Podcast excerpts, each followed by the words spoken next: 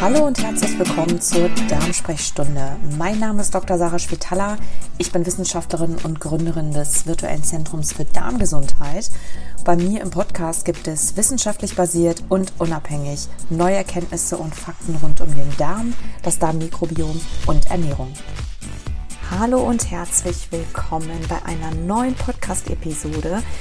Ich habe heute ein paar Studien mitgebracht zum Thema Depression, ähm, der Rolle des Mikrobioms dabei und vor allem, welche Rolle Ernährung dabei spielt. Und im Speziellen um ein paar geht es heute um ein paar Studien zum Thema Ballaststoffgehalt, äh, die ganz gute, vielversprechende und solide Ergebnisse geliefert haben.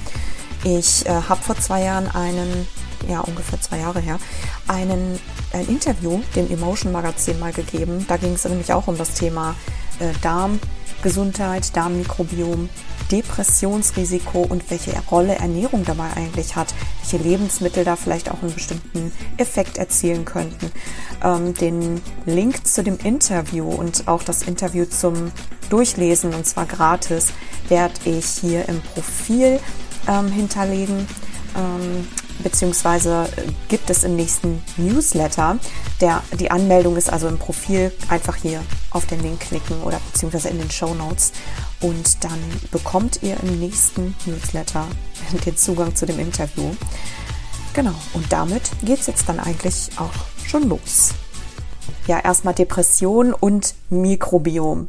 Was hat das eigentlich miteinander zu tun, vor allem in, im Menschen? Also wie kommt man da überhaupt auf die Idee, dass das Ganze in irgendeiner Weise eine Verbindung haben könnte, dass das, was man isst, ähm, über das Mikrobiom verstoffwechselt wird, auch einen Effekt auf Depression haben könnte oder auf die Entstehung von Depression oder vielleicht auch den Verlauf von Depression. Ähm, ganz viel hat man sich dabei schon angeschaut im Labor, aber das Ganze eben an Tiermodellen. Und das ist natürlich sehr, äh, ich sag mal, isoliert betrachtet und nicht in den meisten Fällen auch nicht direkt übertragbar oder oft nicht übertragbar natürlich auf die menschliche Situation, das ist klar. Ähm, aber es gibt auch im Menschen ganz viele Hinweise, dass es hier eine direkte Verbindung gibt. Also Thema Darm-Hirn-Verbindung ist, ähm, ist existent. Das ist eine, ist ein real, eine, ein realer Zustand.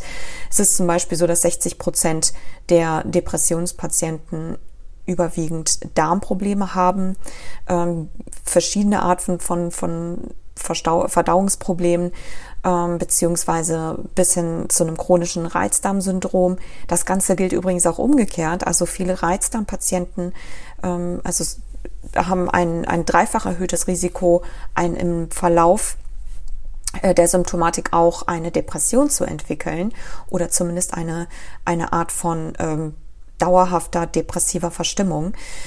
Ähm, insofern hier gibt es eine direkte, klare Symptomatik oder Verbindung der Symptomatiken zwischen Darm und Gehirn. Ja, also wenn es dem Darm nicht gut geht, dem Darmmikrobiom nicht gut geht, die Verdauung nicht stimmt, ähm, gibt es eine Verbindung zum emotionalen Zustand. Und außerdem hat sich herausgestellt, dass äh, in, in verschiedenen großen epidemiologischen Studien die man in, ähm, in Großbritannien zum Beispiel durchgeführt hat, hat sich herausgestellt, dass ähm, Antibiotika-Behandlung ein großer Risikofaktor sind. Antibiotika haben einen starken negativen Effekt auf das Darmmikrobiom, auch dauerhaft äh, zum Großteil oder über einen sehr, sehr langen Zeitraum. Das kann über mehrere Jahre hin ähm, einen Effekt äh, haben, wenn man ein Antibiotikum eingenommen hat. Und hier in diesen Studien hat sich herausgestellt, dass eben ein 20 Prozent erhöhtiges Risiko für eine Depression auch ähm, damit verbunden ist, wenn man ein Antibiotikum irgendwann mal in seinem Leben genommen hat und sogar zu 50 Prozent ähm, erhöhtes Risiko, wenn ähm, man mehrere Antibiotika Behandlungen hinter sich hatte. Ja, also das zeigen hier ganz große Studien. Bestimmte Laboruntersuchungen und auch an, naja, zumindest an wenigen Patientenuntersuchungen gibt es auch immer wieder Aussagen, dass die Mikrobiomzusammensetzung oder bestimmte Spezies in depressiven Patienten sich anders verhalten bzw. anders sind als in einem gesunden Patienten. Oder in einer gesunden Person, mm, wobei das hier ähm, sehr spekulativ ist und auch überhaupt nicht konsistent und da einfach sehr, sehr viele, man muss auch fast sagen, Denkfehler eigentlich drin sind. Also man kann hier definitiv keinen Kausalzusammenhang ziehen weil dafür müsste man natürlich also anhand einer Spezies-Zusammensetzung, ja, weil es geht meistens einfach gar nicht um einzelne Spezies, sondern äh, um ganz andere Dinge. Dazu fehlt einfach auch der Vergleich eben auch zu einer gesunden Darmflora. Dafür müsste man erstmal definieren, wie sieht eigentlich eine gesunde Mikrobiomzusammensetzung wirklich aus. Und die gibt es de facto nicht. Also es ist gar keine definiert bisher in der Forschung. Ähm, insofern ist es äh, schwierig, da natürlich eine Aussage zu treffen. Ähm, wer mehr zum Thema Mikrobiom haben möchte, ähm, wissen möchte, vor allem oder welche Effekte Lebensmittel, vor allem industrielle Lebensmittel, haben auf das Mikrobiom und dabei eben nicht nur auf die Bakterienspezies, sondern auch wirklich auf den Krankheitseffekt. Das heißt also, was das Mikrobiom auch macht mit dem Menschen, also welchen Gesundheitseffekt das Ganze hat ähm, oder eben auch Krankheitseffekt, kann man in meinem ersten Buch lesen. Das gibt's im September und vor allem noch viel mehr dann in meinem zweiten Buch. Das gibt's dann nächstes Jahr. Ich schreibe gerade an zwei Büchern parallel.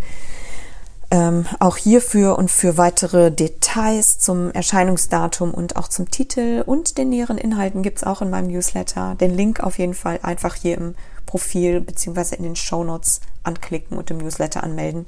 Da gibt's übrigens auch immer ganz viele Rezepte. Zwei neue große Studien haben jetzt die Verbindung untersucht zwischen dem Depressionsrisiko und dem Ballaststoffgehalt. Ballaststoffe sind ja ein wichtiger Faktor für das Mikrobiom und für die Verdauungsfunktion. Die haben eindeutig gezeigt, dass sich bis zu 50 Prozent das Risiko senken lässt, an einer Depression zu erkranken, je mehr Ballaststoffe man isst. Und zwar war hier ganz eindeutig, dass je mehr eben bedeutet ab 15 Gramm pro Tag. Das ist natürlich generell schon viel, sowieso viel zu wenig. Das ist, man sollte allein für einen krankheitspräventiven Effekt und auch für einen krebspräventiven Effekt natürlich deutlich mehr essen. Aber der Effekt, was Depression anging, war schon bei 15 Gramm erreicht. Das hier wurde an, in der einen Studie es war eine große koreanische Studie an über 5800 Frauen untersucht. Zu einem ähnlichen Ergebnis kommt eine andere ähm, Querschnittsuntersuchung der Swan-Studie aus dem letzten Jahr, die auch an über 3000 Frauen untersucht wurde und in der ähm, genau die gleichen Ergebnisse erzielt wurden und das auch unabhängig von anderen Faktoren, die natürlich auch das Depressionsrisiko beeinflussen können. Ja, also die Bewegung, der Alkoholkonsum und so weiter und die generelle Lebenssituation. Also selbst unabhängig von diesen Faktoren hat offensichtlich der Ballaststoffgehalt in der Ernährung und je mehr, desto besser einen großen Effekt auf das Risiko an Depressionen zu erkranken.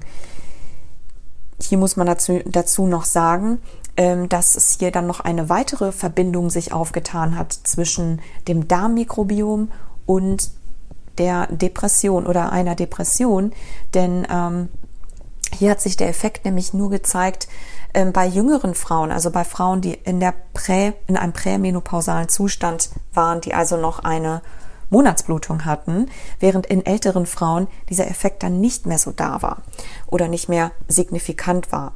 Ja, und hier ist es eben halt hat man, kann man leider bisher nur spekulieren. Es gibt natürlich eine Verbindung zwischen dem Mikrobiom und dem Hormonsystem, ähm, insbesondere auch dem Östrogenspiegel. Östrogen ist auch ein Substrat im Darm für das Darmmikrobiom. Es gibt Östrogenrezeptoren im im, in der Darmepithelwand, ähm, also in der Darmwand, im Darmepithel. Und auch das und beziehungsweise das Mikrobiom wandelt halt eben auch Östrogen in eine aktive Form um. Insofern zeigt sich auch hier wieder zumindest eine, ein Link, eine Verbindung zwischen dem Darm, dem Hormonstatus und dem direkten Effekt auf das Gehirn, der eben offenbar über die Ballaststoffe gesteuert werden kann. Leider untersuchen die Studien hier nicht genauer die Darmflora oder den Darmflora-Stoffwechsel vor allem. Ähm, das heißt also die Änderung der Produktion von bestimmten neuroaktiven Substanzen. Das Darmmikrobiom produziert nämlich ja diverse Stoffe. Also der Stoff es ist ein, ein lebendiges Organ, was ganz viele Substanzen und Stoffwechselprodukte produziert, unter, anderem, unter anderem eben auch Stoffe, die auf das Nervensystem und auf das, auch auf das Gehirn wirken können. Das wurde hier leider nicht untersucht und auch nicht eben der Effekt oder ob sich überhaupt was in der neuronalen Aktivität durch das Mikrobiom eventuell geändert hat oder eine Veränderung des Mikrobioms nach dem Ballaststoff oder durch die Ballaststoffe. Ja, also hier bräuchte man noch viel mehr ähm, prospektive Studien und die gibt es sicherlich oder in, in, in Zukunft wird es das mit Sicherheit geben. Natürlich geht es auch immer nicht nur um Ballaststoffe per se, sondern vor allem auch hier wurden eben, hier wurde halt wirklich, also ähm, der, der, die Ballaststoffe in ganzen Lebensmitteln untersucht. Ne? Also es geht nicht darum, hier eine Ballaststoffpille einzuwerfen, sondern vor allem aus ganzen Lebensmitteln und den höchsten Ballaststoffgehalt haben nun mal ähm, volles Getreide, Hülsenfrüchte und auch Obst und auch Gemüse. Diese Lebensmittel haben noch ganz viele andere positive Eigenschaften, die vor allem auch mit Ballaststoffen in, in Verbindung stehen, wie zum Beispiel einen höheren Antioxidantiengehalt in der Kombination mit den Ballaststoffen, der natürlich auch das Darmmikrobiom zusätzlich nochmal positiv äh, beeinflusst und systemisch natürlich auch wirkt, weil äh, es wirkt beides stark entzündungssenkend. Das ist natürlich ein weiterer Aspekt, der bei Depressionen sehr wichtig ist, weil eben hier in der Regel eine systemische Entzündung ähm, über das Blut oder über Blutmarker festgestellt werden kann. Wenn das Darmmikrobiom offensichtlich eine Rolle bei der Depression spielt, ist natürlich und vor allem wenn, an, wenn Antibiotika so einen stark negativen Effekt haben auf das Risiko oder beziehungsweise das Risiko für eine Depression so stark erhöhen können, ist natürlich auch die Frage, und das hat man sich auch angeschaut in Studien, ähm, ob Probiotika dann nicht möglicherweise einen guten Effekt haben auf die Depression oder sogar einen heilenden Effekt, sage ich mal, oder zur Behandlung eingesetzt werden können. Hier gibt es auch ein paar Analysen. Es gibt durchaus natürlich eine Menge Studien zu Probiotika, da gehen wir jetzt aber gar nicht so stark drauf ein. Ähm, aber es ist leider so, dass die ganzen Probiotika-Studien natürlich einen sehr starken Bias haben, also sehr, ähm, ich sag mal, auch insgesamt sehr inkonsistent sind. ähm, es gab eine Studie zum Beispiel oder eine Analyse aus dem letzten Jahr, aus immerhin sieben Studien. Es gibt insgesamt relativ wenige Studien, die das Thema Probiotika und Depression wirklich hinreichend untersuchen oder überhaupt einen, einen Effekt hier zeigen können. Es ist also sehr, sehr heterogen die Lage. Ähm, aber zumindest diese erste Analyse aus, aus sieben Studien, die sieben Studien verglichen hat, hat sich zumindest ein Effekt aus verschiedenen Probiotika-Mixen. Also man kann hier jetzt nicht einen bestimmten Probi Probiotika-Mix nennen, der hier besonders effektiv wäre, äh, zumindest eine Tendenz herausgestellt, dass sie eventuell einen Effekt, einen positiven Effekt ausüben können auf die Symptomatik bei Depressionen im Vergleich zu gar keiner Behandlung oder zu einem Placebo. In einer anderen, unter, äh, in einer anderen Analyse aus dem, aus dem Vorjahr, also aus 2019, die hat ähm, zumindest randomisierte, kontrollierte Studien miteinander verglichen. Das waren allerdings nur drei. Und auch hier hat sich eben gezeigt, dass Probiotika tendenziell depressive Symptomatik ein bisschen verbessern können. Allerdings eben nicht so stark wie zum Beispiel die nicht so in dem Maße, also nur zu bis zu 30 Prozent, also nicht so in dem Maße wie jetzt ähm, die ballaststoffreiche Ernährung ähm, vorbeugen konnte aus den Populationsstudien, die ich vorher erwähnt habe. Und der Witz war natürlich hier, dass die Probiotika nur in der Kombination mit einem Antidepressivum den Effekt erzielt haben oder zumindest eine leichte Verbesserung erzielt haben im Vergleich zu einem Placebo. Und vor allem kommt es hier noch darauf an oder musste man hier natürlich dann noch erwähnen, dass es deutlich mehr Nebenwirkungen gab in den in der Gruppe oder in den Gruppen tendenziell in den Studien, die Probiotika nehmen, gegenüber dem Placebo Gruppen, die tatsächlich Darmprobleme haben, Übelkeit aufweisen und so weiter. Also wir brauchen auch hier im, im Grunde, um hier wirklich eine Aussage treffen zu können, ob Probiotika jetzt wirklich hier wirksam sind, mehr Vergleichsstudien zwischen Probiotika und Ballaststoffen. Die gibt es leider nicht zur Depression vor allem, zur Behandlung oder eben halt auch zur überhaupt zur Prävention. Insofern können wir eigentlich sagen, dass die bessere Wahl immer eine ballaststoffreiche Ernährung ist, es ist erstmal, liefert sie bisher eindeutigere und konsistentere Ergebnisse,